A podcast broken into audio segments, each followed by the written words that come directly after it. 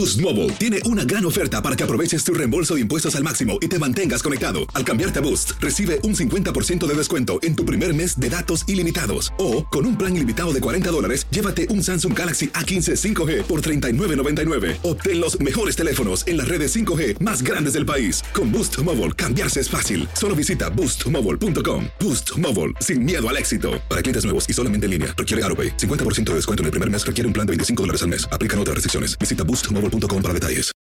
For the ones who work hard to ensure their crew can always go the extra mile, and the ones who get in early so everyone can go home on time, there's Granger, offering professional grade supplies backed by product experts so you can quickly and easily find what you need.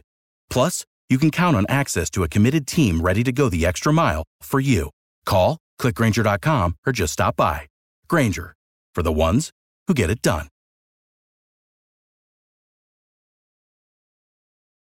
Dicen que traigo la suerte a todo el que está a mi lado. Y esa es mi mala fortuna. Basada en el clásico de Juan Rulfo, llega Univisión, El Gallo de Oro. Supongamos que la caponera puede inclinar la suerte a quien ella quiera. ¿Estás tardando en conquistarla? Con Lucero, José Ron y Plutarco Asa. Este gallo está cambiando la vida. En una historia legendaria de amor y azar. No trates de cambiarme, no lo vas a lograr. El Gallo de Oro, gran estreno miércoles 8 de mayo a las 9 por Univisión. Archivos enigmáticos. Mientras llega la aterradora nueva temporada de Enigmas sin resolver, te invitamos a escuchar algunos de los mejores episodios que pudiste haberte perdido. Él era un acosador que vivió con tres cadáveres de mujeres durante varios días. También estaba obsesionado con League of Legends y con ganar la partida. En este episodio, publicado por primera vez el 24 de julio de 2023, te contamos todos los detalles de este asesino.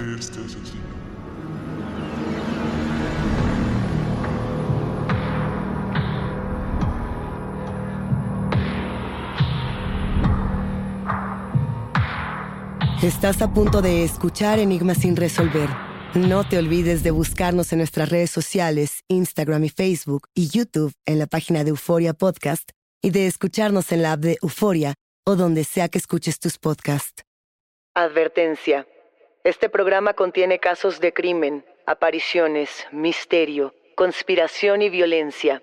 El contenido de estas piezas puede ser sensible para algunos miembros del público.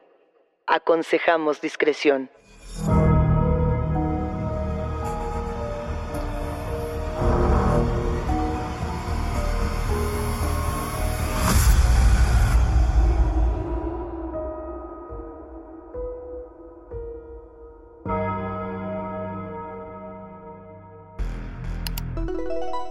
Has accedido a la experiencia virtual de Enigmas sin resolver. Vamos a matar, pero primero debes crear tu avatar. ¿En qué modo quieres jugar? ¿Víctima? ¿Asesino serial? ¿Fantasma? ¿Demonio? ¿Criatura nocturna? ¿Cómo quieres morir? ¿Presa de una maldición familiar? ¿Poseído por un demonio de la Ouija? ¿Decapitado? ¿O en un crimen sin respuesta? ¿Quieres ser alto? ¿Quieres ser asqueroso? ¿Quieres un cuchillo o una sierra eléctrica? ¿Qué mejor? ¿Quieres acosar a alguien? No te preocupes. Aquí nadie sabe quién eres ni cómo te ves. ¿Listo? A matar. Cuando jugamos en línea y nos concentramos en los avatares de nuestros contrincantes, ¿realmente sabemos quién está detrás de la pantalla? ¿Tendríamos que saberlo? En octubre de 2021, un tribunal de Seúl condenó a un joven de 25 años a cadena perpetua por apuñalar hasta la muerte a una compañera de videojuegos, a la que acechó y violentó durante meses, y matar también a miembros de su familia, para después vivir con sus cuerpos desangrados durante varios días. Su nombre, Kim Tae-hyun, el acosador que vivió con cadáveres. Saludos enigmáticos. En este episodio vamos a irnos hasta Corea del Sur para hablar de videojuegos y muerte. Y necesitamos antes que cualquier otra cosa aclarar un par de asuntos. A ver, no estamos aquí para decidir si los videojuegos o las redes sociales son o no las culpables de la violencia entre jóvenes. No podemos prejuzgar los videojuegos ni decir que todas las personas que juegan matan. Pero sí podemos descifrar juntos cómo el tiempo que pasamos en pantalla ha modificado la vida y la muerte de las nuevas generaciones. Incluso podemos retratar estos casos de crímenes reales alrededor del mundo para aprender de ellos y evitarlos en el futuro. Por ejemplo, si pensamos en asesinos que inspiraron sus crímenes en videojuegos, está el famoso caso del asesino de la katana. Este caso muy mediático en toda España, en el que José Rabadán, un joven de 16 años, mató a sangre fría a sus padres y a su hermana, una pequeña de 11 años que vivía con síndrome de Down. A los tres los mató usando un arma samurái, una katana. Rabadán confesó que esta matanza fue inspirada en el juego Final Fantasy VIII. Inclusive, en el look de Rabadán podemos ver el mismo corte de cabello que el personaje principal. Por su parte, está también el caso de Daniel Patrick, también de 16 años. Él asesinó a su madre porque no lo dejaba jugar Halo 3 en casa. La mató con una pistola y luego intentó matar a su padre. Pensando que estaba muerto después de darle un balazo en el cráneo, Daniel situó el arma homicida en manos de su padre para inculparlo y luego intentó huir con el videojuego en el asiento del copiloto. Está también el famoso caso de Devin Moore, un joven más que fue condenado en 2005 por el asesinato de tres agentes de policía al ser detenido por el robo de un auto. Lo detienen y en ese momento Devin roba el arma calibre 45 de uno de los agentes que lo escoltaba y mata a tres oficiales. Esto lo hace antes de huir de la comisaría en una patrulla que él mismo robó ahí. ¿Le suena? Todo esto se relaciona con el juego Grand Theft Auto Vice City, una cosa que además desató tremenda polémica en Estados Unidos al hablar de qué videojuegos fomentaban la violencia en el país. Ahora bien, ustedes saben, enigmáticos, que en este espacio tratamos siempre de mostrar el punto de vista de las víctimas para no quedarnos únicamente con el historial criminal o con el morbo, para no hacer apología únicamente del crimen. El problema con el que todas las fuentes de investigación han tenido que lidiar para analizar el caso de Kim Tae-hyun es que Corea del Sur tiene leyes que impiden de manera tajante dar a conocer la identidad de las víctimas.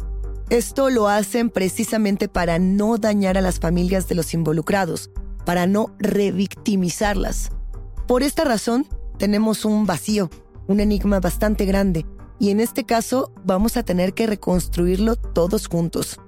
Dicho esto, vamos a dar un poco de contexto de cómo funcionan las cosas en Corea del Sur y cómo es que aterrizamos en nuestro caso.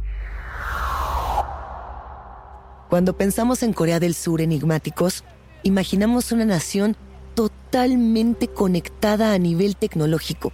Por contarles un dato, Pensemos que Corea del Sur tiene el mayor número de robots de todo el planeta. Si caminamos por la capital, por Seúl, lo primero que notamos es diversidad. Cafeterías excéntricas, maquillajes increíbles, K-pop, templos tradicionales que contrastan con todas las luces de neón y, por supuesto, gamers. El desarrollo y el consumo de videojuegos está desbordado en esta nación. Incluso consideran a los gamers como deportistas electrónicos. Y lo interesante es que estos gamers no juegan en sus casas con una consola como lo haríamos nosotros, no. Ellos van a las legendarias PC Bangs. Yo las llamo legendarias porque existen desde los años 90 y no han pasado de moda. Todo lo contrario. Las PC Bangs son estas salas de PC. Eso quiere decir PC Bang en coreano. Son lugares muy baratos, abiertos las 24 horas, que tienen los mejores equipos de alta gama para jugar. Hay buena comida, una comunidad de amigos, hay jugadores y al final del día son espacios seguros para los jóvenes que no vuelven a casa durante la noche. Ahora, vamos a situarnos en enero de 2021. Estamos en Junji-dong, un barrio de Seúl donde un grupo de jóvenes se reúne cada tarde a jugar en la PC Bang más cercana. Entre todos los amigos que se ponen sus audífonos y repasan todos los detalles de sus avatares, se encuentra una joven de 24 años, a quien, dadas las leyes surcoreanas que les había comentado, llamaremos Ari. Ari es una chica muy querida por su madre, por su hermana y por su grupo de amigos de la PC Bang. Su juego favorito es una arena de batalla que seguramente conocen. Ella es campeona de League of Legends, conocido también como LOL.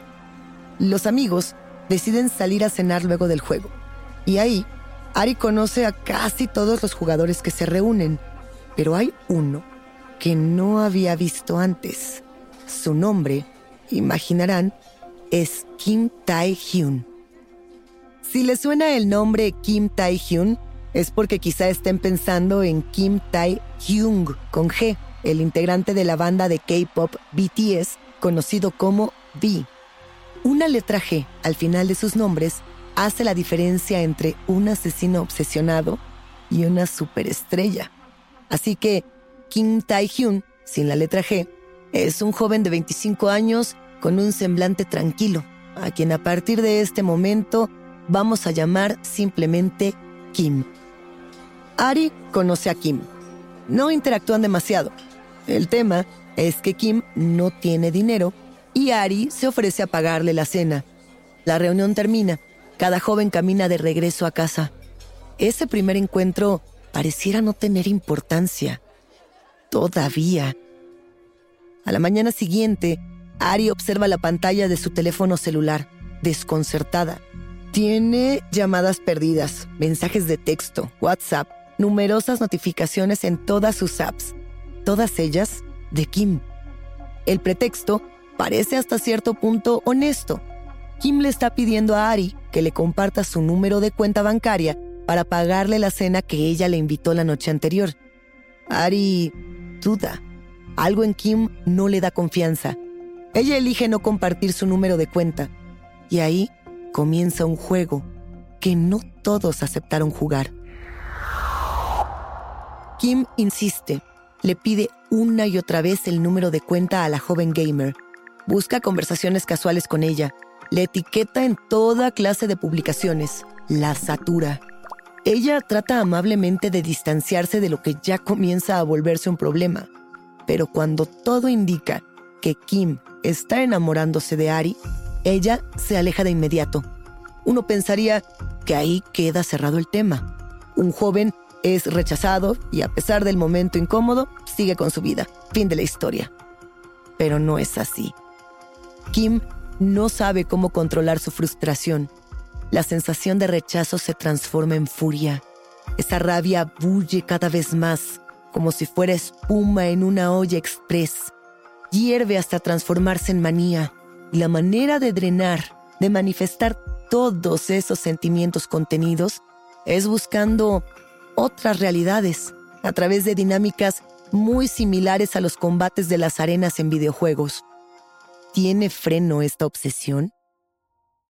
Euforia Podcast presenta la descomposición del cuerpo y particularmente la contradicción que parecía la posición encontrada de las dos señoras. Todas estas cosas daban para, para, para seguir el relato de algo diabólico. El misterio de las primas. Escucha la primera temporada de Crímenes Paranormales en la aplicación de Euforia o en tu plataforma favorita. For the ones who work hard to ensure their crew can always go the extra mile, and the ones who get in early so everyone can go home on time, there's Granger, offering professional grade supplies backed by product experts so you can quickly and easily find what you need. Plus, you can count on access to a committed team ready to go the extra mile for you. Call, clickgranger.com, or just stop by. Granger, for the ones who get it done.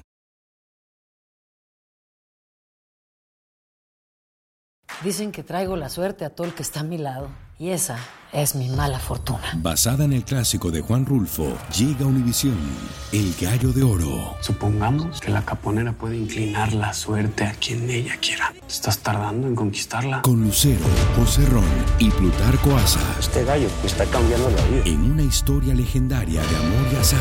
No trates de cambiarme, no lo vas a lograr. El Gallo de Oro, gran estreno miércoles 8 de mayo a las 9 por Univisión. No abandones el juego. Estás escuchando Enigmas sin resolver. Enigmáticos, vamos a detenernos aquí para resaltar un par de cosas. Vamos a recordar que nos encontramos en Corea del Sur en 2021, en plena pandemia, agotados, aislados.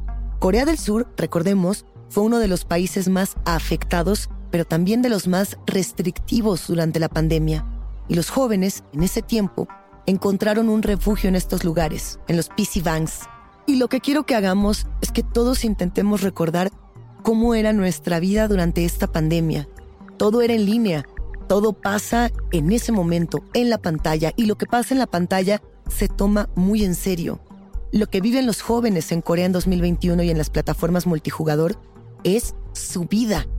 Y por si fuera poco, este tema, esta pandemia, dejó secuelas que se viven hasta el día de hoy. El 31% de los coreanos que tienen entre 19 y 38 años, como el grupo de jóvenes que les estoy describiendo, son personas aisladas, que pasan su vida en constante encierro. A estos jóvenes se les llama hikikomori. Los hikikomori son gente solitaria que evita el contacto y los compromisos sociales por tiempo prolongado. ¿Por qué? Porque prefieren quedarse en casa y compartir con otras personas en lugares públicos. Y entonces cada vez más se quedan solos y recurren a las pantallas. Este término, el hikikomori, lo acuñó el psicólogo japonés Tamaki Saito en 1998. Él intentaba describir la combinación de retiro social con padecimientos emocionales, como puede ser la depresión y la ansiedad. Pero a todo esto, hay que sumar el tema de la presión social, académica y profesional que se vive de manera brutal en Corea del Sur. Todo esto nos empieza a recordar un poco a esa atmósfera digna del juego del calamar, ¿No les parece? ¿Recuerdan esta serie? Bueno, en Corea del Sur son súper exigentes con los estudiantes. Si un estudiante fracasa y no entra a una universidad de prestigio, es desmoralizado al punto máximo. Se vuelve un paria, lo que nos lleva a querer conocer un poco más de la historia del joven Kim Tae-hyun. Esta es la historia de otro adolescente rechazado por el sistema surcoreano, no solo por la chica que le gusta, sino por toda la sociedad. Kim Tae-hyun nace en 1996, y si yo les contara su historia, seguramente les parecería por demás ordinaria, pero en Corea del Sur, Kim es visto como un segregado, como un perdedor. Hasta donde las investigaciones alcanzan a compartir, Kim pertenece al distrito de Gangnam. Este es uno de los distritos más ricos y glamurosos de toda Corea del Sur. Contrario a todo lo que se espera de él, a los 19 años Kim deja la escuela. Opta por abandonar el supuesto sueño coreano de alcanzar el éxito a toda costa para dedicarse a trabajar en un PC Bank. Hasta este punto, podemos ya deducir que Kim seguramente es la oveja negra de la familia. Un año más tarde, en 2016, es automáticamente enlistado en el servicio militar de su país. Como ocurre con muchas otras naciones, Corea inscribe automáticamente a sus jóvenes a las prácticas del ejército. Kim regresa dos años después al distrito de Gangnam y regresa a recuperar su antiguo trabajo en la PC Bank, pero su ex jefe, con quien tiene una gran relación, le dice que alguien más ya ha ocupado su vacante. El joven parece ser que no lo toma a mal Continúa visitando el lugar con sus amigos, vive solo en un sótano y trata de sobrellevar la vida sin el apoyo de su familia. Una tarde, el dueño de la PC Bank comienza a notar que las cuentas del local no cuadran. Luego de cuestionar a sus empleados, revisa las cámaras de seguridad del establecimiento y se da cuenta de que Kim es quien ha estado robando su dinero desde hace días. Esto deja al joven en un lugar muy oscuro, como si le hubieran quitado lo último que tenía. Porque para empezar, a partir de que es descubierto robando, lo sacan de la comunidad gamer. Y esto automáticamente lo vuelve una persona solitaria y a la vez violenta. Pero, ¿fue un cambio súbito o era algo que pudimos prever? Los empleados del PC Bank empiezan a revelar tiempo después que desde hacía una buena temporada habían sido acosados y maltratados por Kim. Incluso las investigaciones posteriores revelan que el joven ha pagado numerosas multas por su comportamiento errático y violento, esto tanto en redes sociales como fuera de ellas. Por ejemplo, paga cerca de 250 dólares por acosar a personas en redes, aunque los documentos no revelan los nombres de las víctimas por el tema de las leyes surcoreanas, la multa sí está presente. En el verano de 2019, por otra parte, Kim entra a un baño público de mujeres en busca de encuentros sexuales.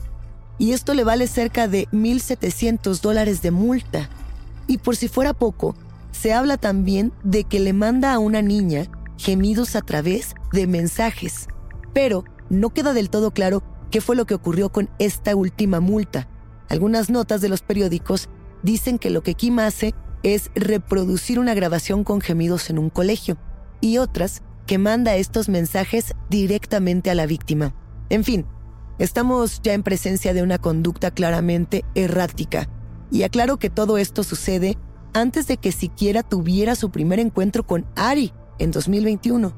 Así que como lo hemos hecho en otros episodios enigmáticos, vamos a preguntarnos, ¿de verdad nadie se dio cuenta de que Kim era una bomba de tiempo ambulante? ¿Será que todos estábamos mirando la pantalla y nadie a las personas? Llegamos a marzo de 2021. Kim lleva ya para este momento cerca de tres meses acosando a Ari. Ella busca otras plataformas multijugador para alejarse. Hace todo lo que pueda para no tener contacto con Kim, pero la tensión solo crece. No solo la acosa dentro de los juegos, también la confronta una y otra vez en redes sociales, como si fuera su rival. El acoso cada vez es mayor. Llega al punto de llamar a su teléfono celular desde distintas cabinas telefónicas de la calle para molestarla desde números irreconocibles que Ari necesariamente deba responder.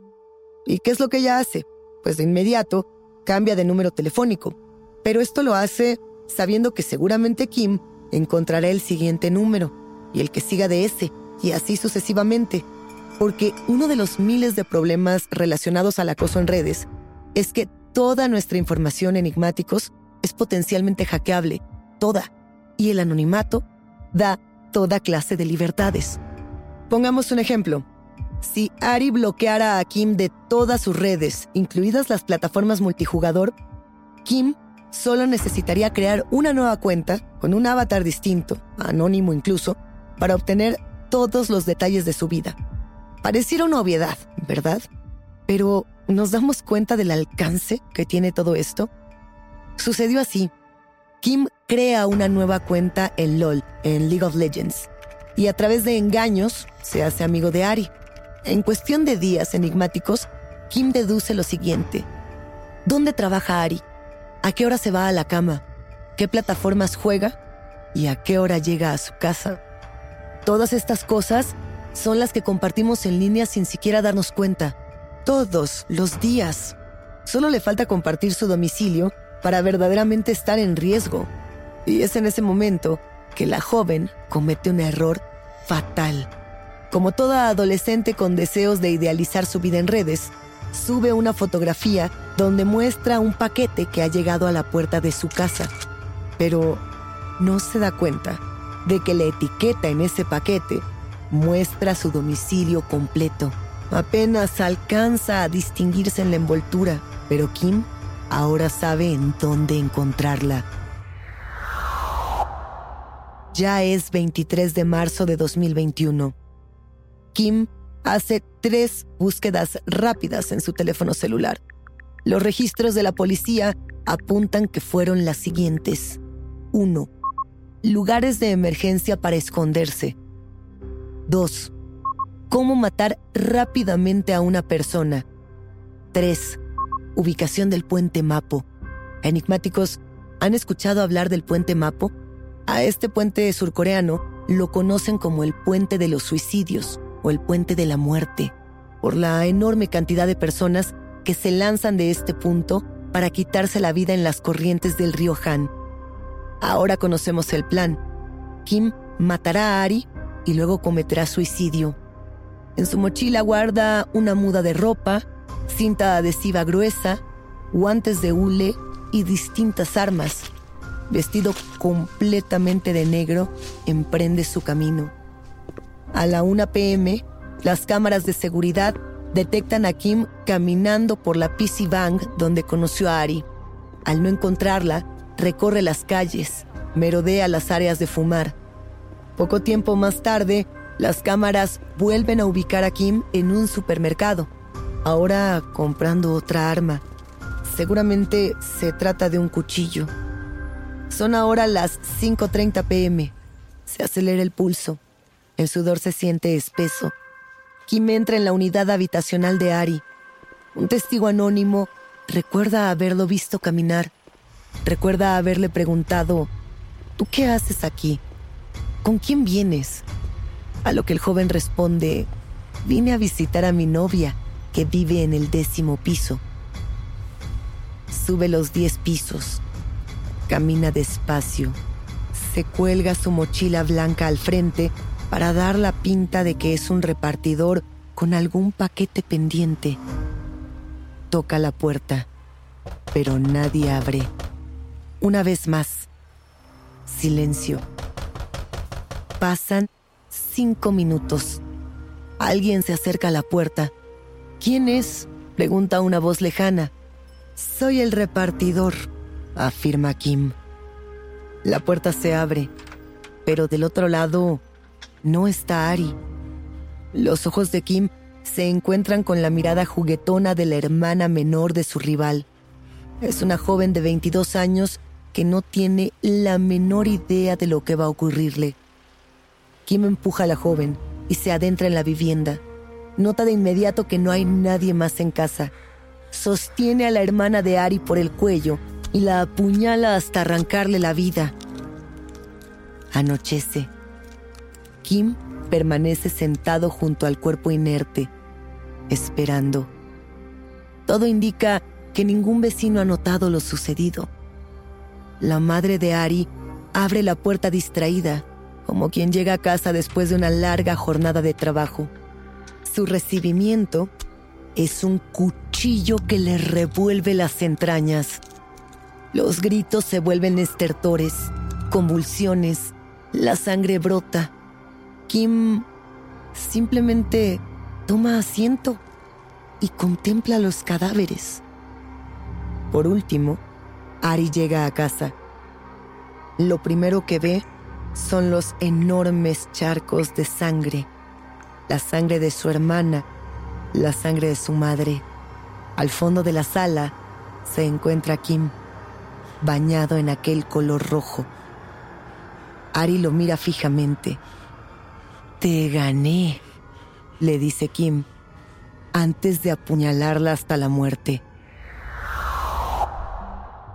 Enigmáticos, quiero que imaginemos juntos lo que sucedió después. Tenemos algunos testimonios de Kim una vez que fue detenido, pero en realidad estamos frente a un enigma.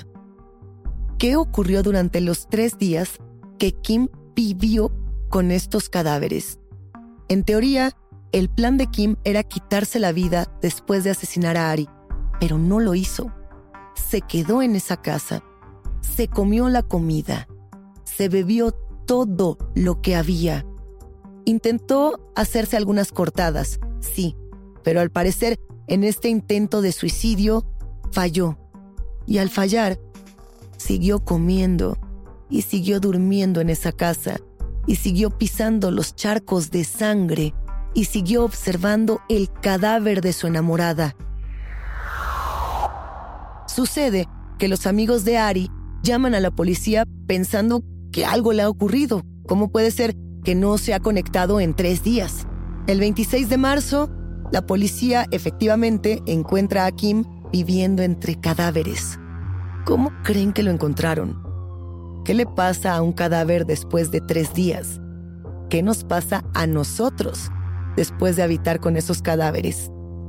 Piensen en la sangre, en el olor. Kim tiene muchas cortadas cuando es encontrado y lo llevan de inmediato al hospital. Pero, al curar estas heridas, lo arrestan de inmediato. Y aquí comienza otro juego, pero este es el juego mediático sin precedentes en torno a este crimen. A los pocos días de que Kim es detenido, hay una conferencia de prensa. Kim aparece frente a la sociedad mostrando su rostro y quiero decirles algo importante. Esto no es usual. Un asesino en Corea del Sur no muestra su rostro, no aparece en las noticias. Y en este caso en particular, la conferencia de prensa es inmensa y frente a todas las reporteras y reporteros, Kim se arrodilla. Se escuchan gritos de furia a lo lejos. Él dice que no puede con la culpa, que sabe que el siquiera respirar o abrir los ojos frente a las personas es algo que él no puede soportar. Esta disculpa pareciera conmover a algunos, pero no a todos. La disculpa pública definitivamente no conmueve a la policía. Los abogados de este caso sugieren que lo que Kim quiere hacer es bajar su condena fingiendo que se siente culpable, fingiendo que él tenía problemas de salud mental, que él no deseaba cometer estos crímenes. Pero las pruebas son tan contundentes que no hay manera de eludir la verdad. Kim sabía a qué hora llegaría la hermana, la madre y Ari. Kim sabía qué PC Bank frecuentaba. Vaya, Kim lo sabía todo. Y efectivamente admite todo y es culpado de asesinato, de robo, de allanamiento de vivienda, de conducta criminal, de robo de información y de acoso en redes. Esto le vale una cadena perpetua. Y las personas hasta la fecha siguen preguntándose si lo que hacía Kim era actuar para que le bajaran la sentencia, fingir que sentía culpa, o si realmente todo esto había sido un juego para él, una arena para matar. En algún punto del juicio, incluso Kim dice que asesinar a la hermana y a la madre de Ari debió haber sido un mero accidente, apelando al tema de salud mental. Pero insisto, ninguna de estas disculpas, nada de estas declaraciones fue tomado en cuenta. Algunas personas se preguntaron si era un psicópata, lo preguntaron sobre todo los peritos del caso en las investigaciones y no, no pudieron escudarse en la salud mental para evadir la responsabilidad del crimen. Las leyes de acoso en redes comenzaron a cambiar en Corea del Sur a partir de este incidente. Fue fundamental. En octubre, por ejemplo, de 2021, cambiaron las leyes para que se volvieran más restrictivas, para que las penas fueran mayores para los acosadores y asesinos de las redes. Pero eso no va a cambiar nada si no se previenen este tipo de conductas. No importa el castigo que le pongamos a los criminales, porque en este caso en particular enigmáticos, no podemos hablar por Ari, no podemos hablar por la víctima, por todas las personas que hemos sido violentadas en línea, que hemos sido acosadas, que merecemos otra realidad. ¿Estamos listos para jugar otro juego? Hasta aquí llegamos con este caso. Por ahora, yo soy Luisa Iglesias y ha sido un macabro placer compartir con ustedes, enigmáticos. Gracias por escucharnos y no se olviden de suscribirse o de seguir el show para no perderse ningún misterio. Recuerden que pueden escucharnos a través del app de Euforia, la página de YouTube de Euforia Podcast o donde sea que escuchen sus podcasts. Ya nos encontraremos en el próximo episodio de Enigmas sin resolver.